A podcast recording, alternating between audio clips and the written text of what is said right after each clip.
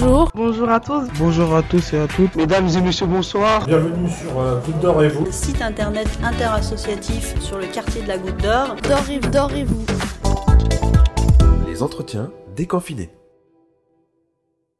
Alors, euh, je suis Hélène Tavera, médiatrice euh, euh, du collectif 4C. C'est l'association qui porte Quartier Libre, le lieu, euh, le tiers-lieu dédié à la cuisine. Un lieu où euh, les, personnes euh, qui seraient mal, euh, mal équipées ou qui n'ont pas de cuisine peuvent venir cuisiner pour elles ou pour les autres. Et Quartier Libre abrite aussi un restaurant associatif qui déploie trois jours de restauration associative qui est, qui est tenu par des habitants, des bénévoles. Donc on peut devenir chef d'un jour, c'est-à-dire que quand on est résident du quartier, on peut euh, voilà, prendre les rênes de la cuisine. Et euh, on vend euh, ces préparations-là, donc trois fois par semaine, le mercredi, jeudi, vendredi. Okay. C'est pas que ça. Enfin, en tout cas, le quartier libre est un lieu de culture aussi. Pardon. D'un lieu d'expérience et puis d'accueil des publics comme un café. Donc on peut y venir euh, travailler, lire. Il y a, c'est un lieu ressource autour de l'alimentation. On peut trouver euh, des livres euh, dédiés à l'alimentation. Voilà, en gros. Ok. Et du coup, bah, comment ça s'est passé pour vous le confinement euh, Quelles actions ont été mises en place euh, Alors pour le confinement, alors nous on a réouvert assez vite finalement parce qu'on s'est aperçu qu'il y avait de nombreuses associations qui avaient besoin de transformer des denrées. Du coup, dès le 18 avril, on a réouvert et euh, plusieurs associations sont venues pour euh, cuisiner. Donc euh, différentes choses qui soient allées agrémenter les paniers repas qui étaient distribués sur le quartier, soit qui étaient destinés à des maraudes, des plats chauds qui étaient destinés à des maraudes.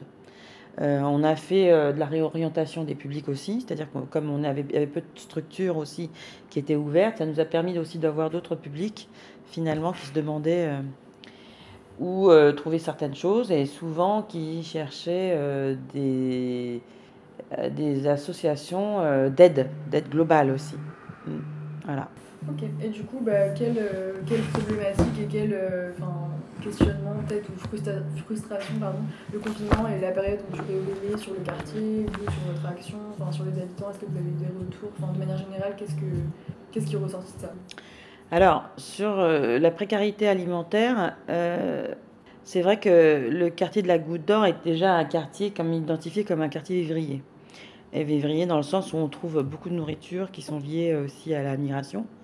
Donc, euh, où les gens ont l'habitude de venir s'achalander et, euh, et de trouver surtout un tissu associatif sans pareil. Donc, les deux croisés ont fait que ça a été, je crois, même pour les institutionnels, assez évident de, de, de, de, de déployer des systèmes d'aide alimentaire.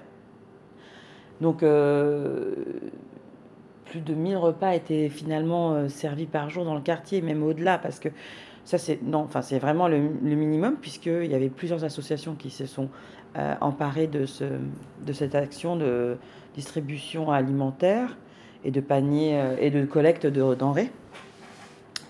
Et du coup, euh, c'est vrai que les gens se sont organisés et aussi le fait d'avoir un réseau, de travailler très vite, d'être en réseau, a permis de déployer des, des, des stratégies ou des, euh, des savoir-faire, en tout cas qu'on avait l'habitude de faire ici.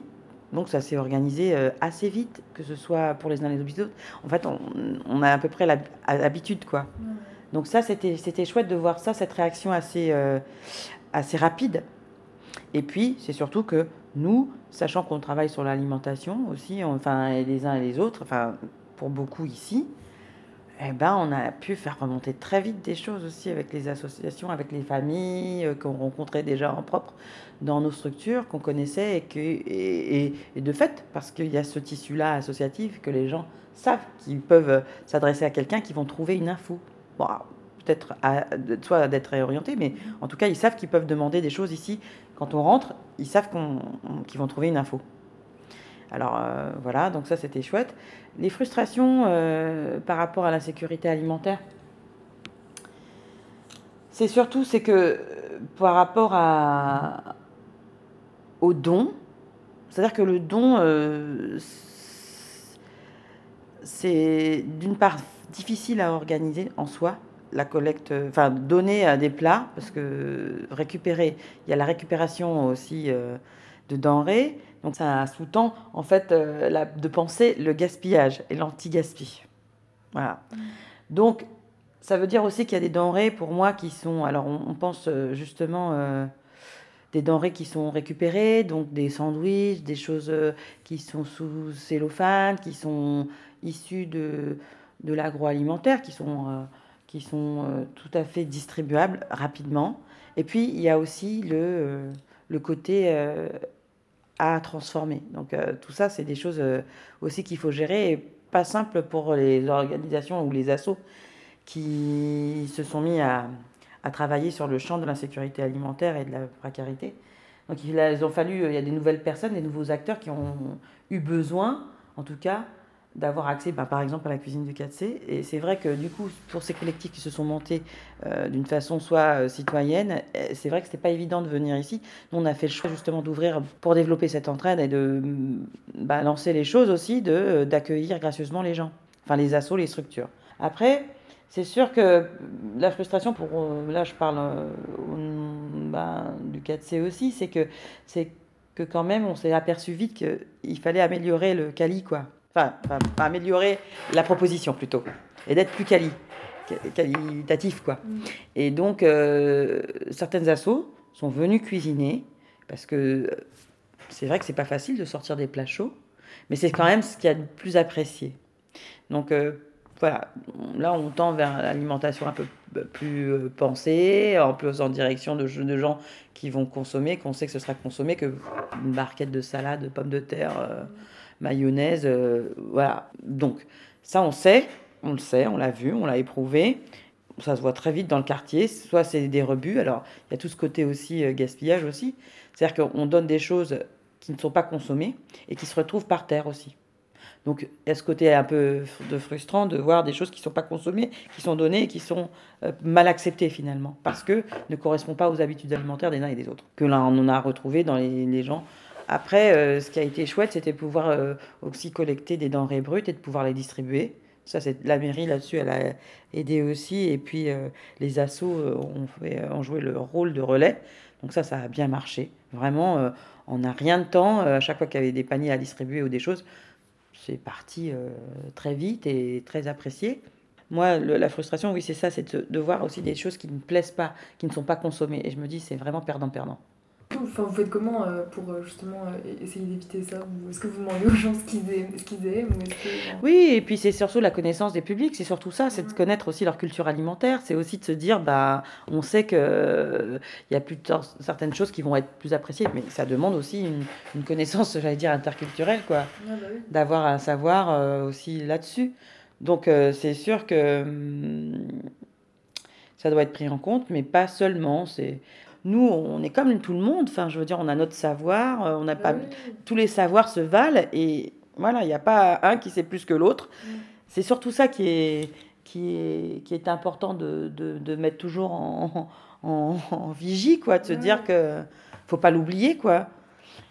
Donc, euh, c'était important de réunir les acteurs aussi parce que ça, je pense qu'on a besoin de réfléchir à ça aussi ensemble et de travailler. C'est surtout aussi ces coopérations et ces mutualisations aussi, puisque, puisque en plus on travaille par projet. Il y a eu aussi un intérêt aussi euh, euh, de pérennisation de- du, du travail aussi euh, associatif et social.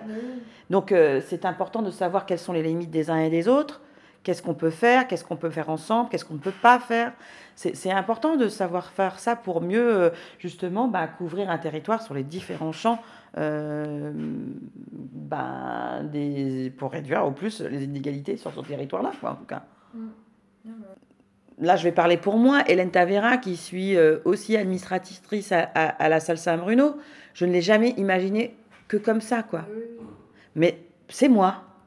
C'est-à-dire que cette dimension interassociative, moi, c'est pour moi, je parle de la goutte d'or. Enfin, c'est pour ça que je, enfin, je, je n'imagine même pas que ce soit autrement. Et quand je parle de la goutte d'or et quand je présente les associations et que c'est vraiment ça que j'ai mis en, en avant, et même quand je fais les balades et tout ça, c'est ce, ce travail interassociatif parce qu'il existe, quoi qu'on en dise, quoi qu'on quoi qu'on qu'on- même de façon informelle, il est là.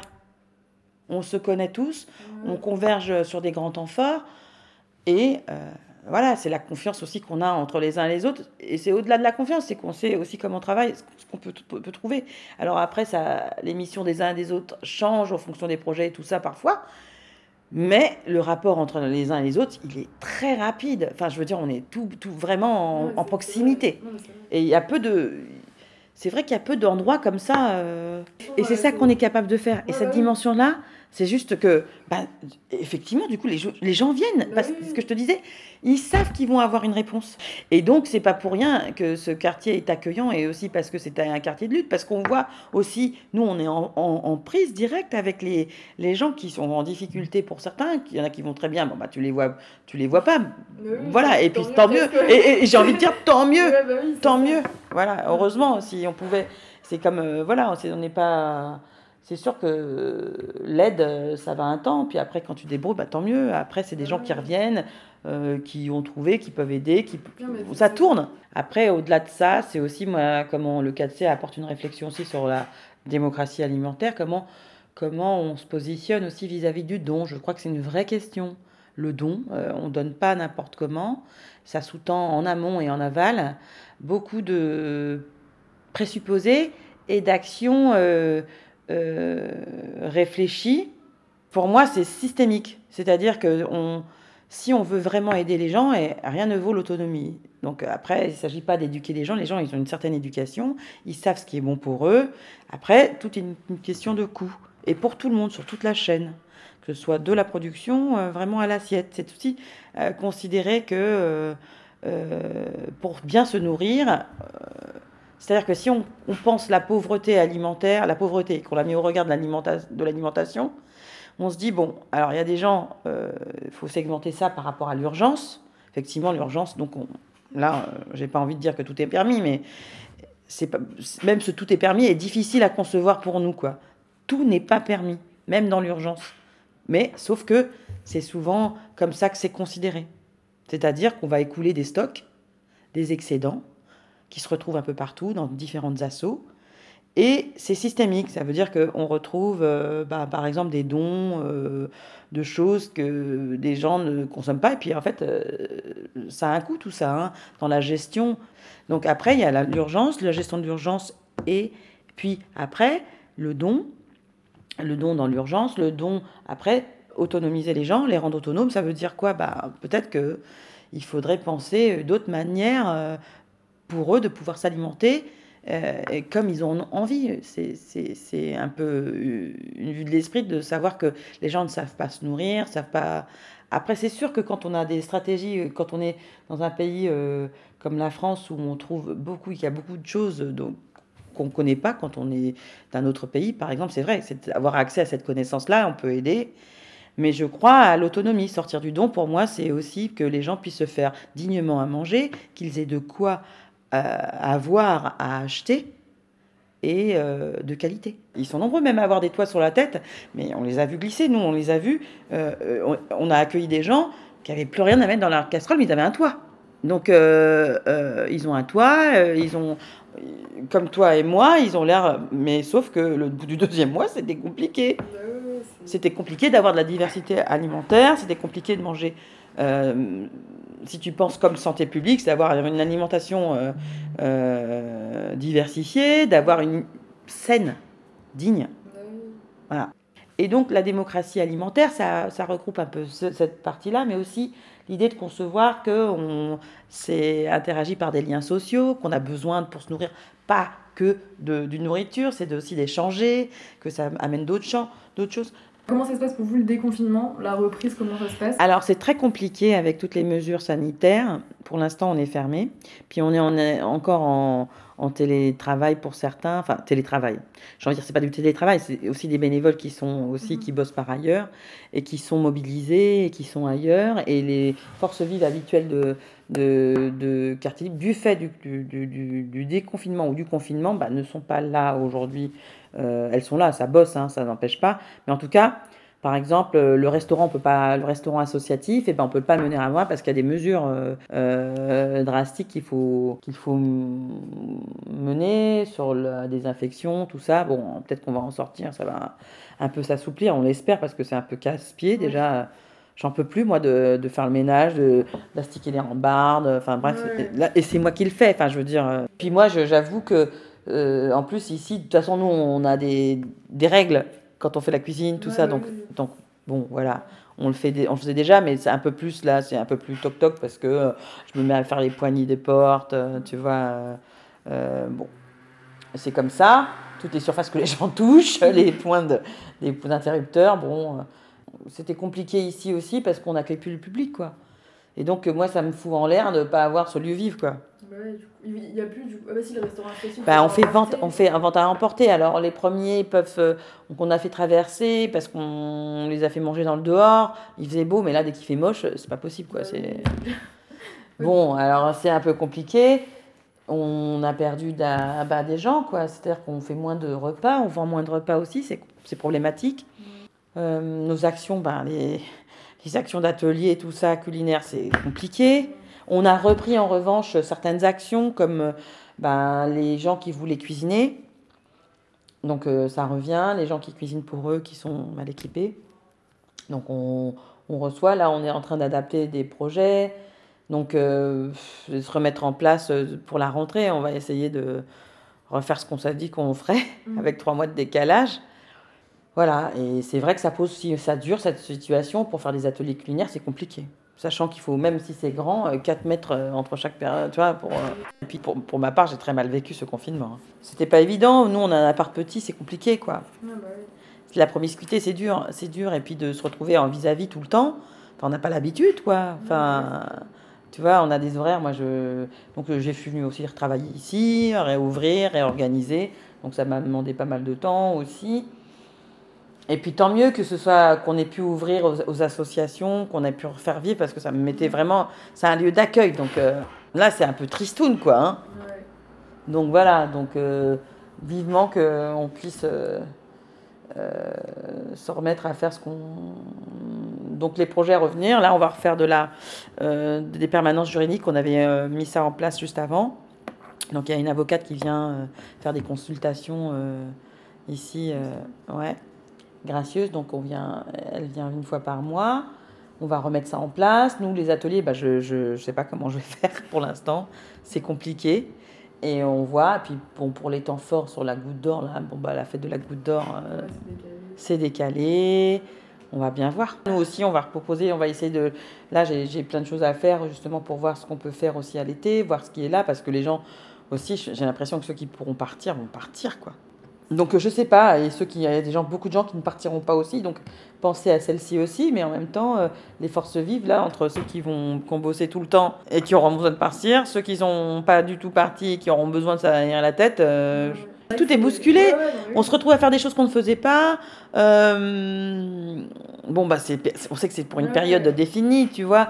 Mais bon, après, normalement, ce qu'on a dit qu'on ferait, sur lesquels, les projets sur lesquels on était, tu vois, on est attendu, Bah euh, bah, où êtes-vous?